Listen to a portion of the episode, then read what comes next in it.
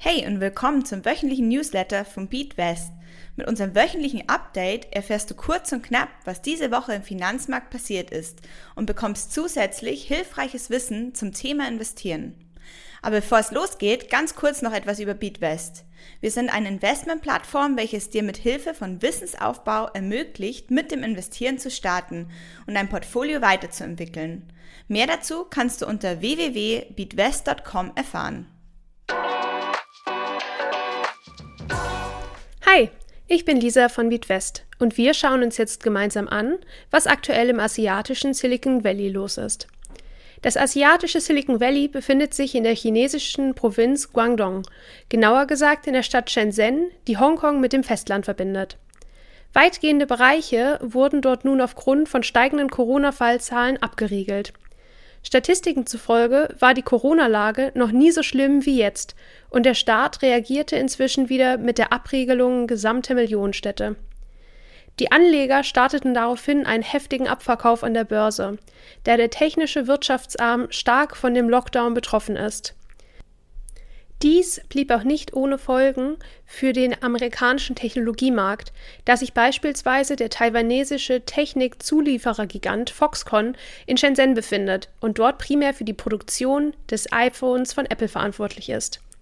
Mehrere Hunderttausende von Mitarbeitern sind normalerweise in der chinesischen Metropole tagtäglich in der Produktionsstätte beschäftigt. Diese steht aktuell aufgrund der No-Covid-Politik still und die westlichen Unternehmen bangen um die Lieferung ihrer Zwischenprodukte und Chips. Auch an den Häfen macht sich der Lockdown bemerkbar. Lange Warteschlangen von Containerschiffen haben sich bereits in beide Richtungen gebildet. Die Ladungen werden weder rechtzeitig gelöscht, noch können die Schiffe mit chinesischen Waren pünktlich den Hafen verlassen. Übrigens, vielleicht hast du mitbekommen, dass der Ölpreis am Anfang der Woche stark gefallen ist. Hierfür ist nicht nur eine mögliche Einigung im Ukraine-Krieg, sondern auch der chinesische Lockdown verantwortlich, da die Nachfrage nach Öl nach der Schließung großer Produktionsstätten rapide gefallen ist. Kommen wir nun zu Deutschland und der Verschlechterung der wirtschaftlichen Aussicht. Der Krieg in der Ukraine erschüttert die Welt und lässt die Konjunkturerwartungen in Deutschland stark zurückgehen. Das Zentrum für europäische Wirtschaft, kurz ZDW, veröffentlichte am Dienstag seinen Wirtschaftsindex, für den das Institut monatlich 162 Analysten und Anleger befragt. Das Ergebnis war niederschmetternd. Im Vergleich zum Vormonat gingen die Wirtschaftserwartungen um satte 93 Punkte zurück. Zum Vergleich, im März 2020, zum Anfang der Corona-Pandemie, verlor der Index lediglich 52 Punkte. Eine wirtschaftliche Rezession wird laut Wirtschaftsexperten immer wahrscheinlicher. Jetzt fragst du dich vielleicht, was eine Rezession eigentlich genau auszeichnet. Zuerst einmal müssen wir uns anschauen, welche Konjunkturphasen es überhaupt gibt. Der Zyklus beginnt mit dem wirtschaftlichen Aufschwung und geht dann über in die Hochkonjunktur, auch Boom genannt. Nach dieser Hochphase folgt die Rezession. Diese zeichnet sich durch pessimistische Wirtschaftsprognosen aus und wird von einem Nachfragerückgang begleitet. Dadurch überfüllen sich kurzzeitig die Regale in den Geschäften, da die Unternehmen mit ihrer Warenproduktion nur verzögert auf die zurückgegangene Nachfrage reagieren können. Des Weiteren werden weniger Investitionen getätigt, da erst einmal abgewartet wird, wie sich die unsichere wirtschaftliche Lage entwickelt. Auch die Börse wird in dieser Phase in Mitleidenschaft gezogen. Als langfristiger Investor brauchst du dich aber nicht vor dem wirtschaftlichen Abschwung fürchten, da die kurz- und mittelfristigen Wertschwankungen keine Rolle für dich spielen. Die letzte Phase des Konjunkturzyklus ist übrigens das Konjunkturtief, auch Depression oder Talsohle genannt. Danach beginnt der Wirtschaftszyklus wieder beim Aufschwung. Kommen wir nun zu Fragen von Newsletterlesern.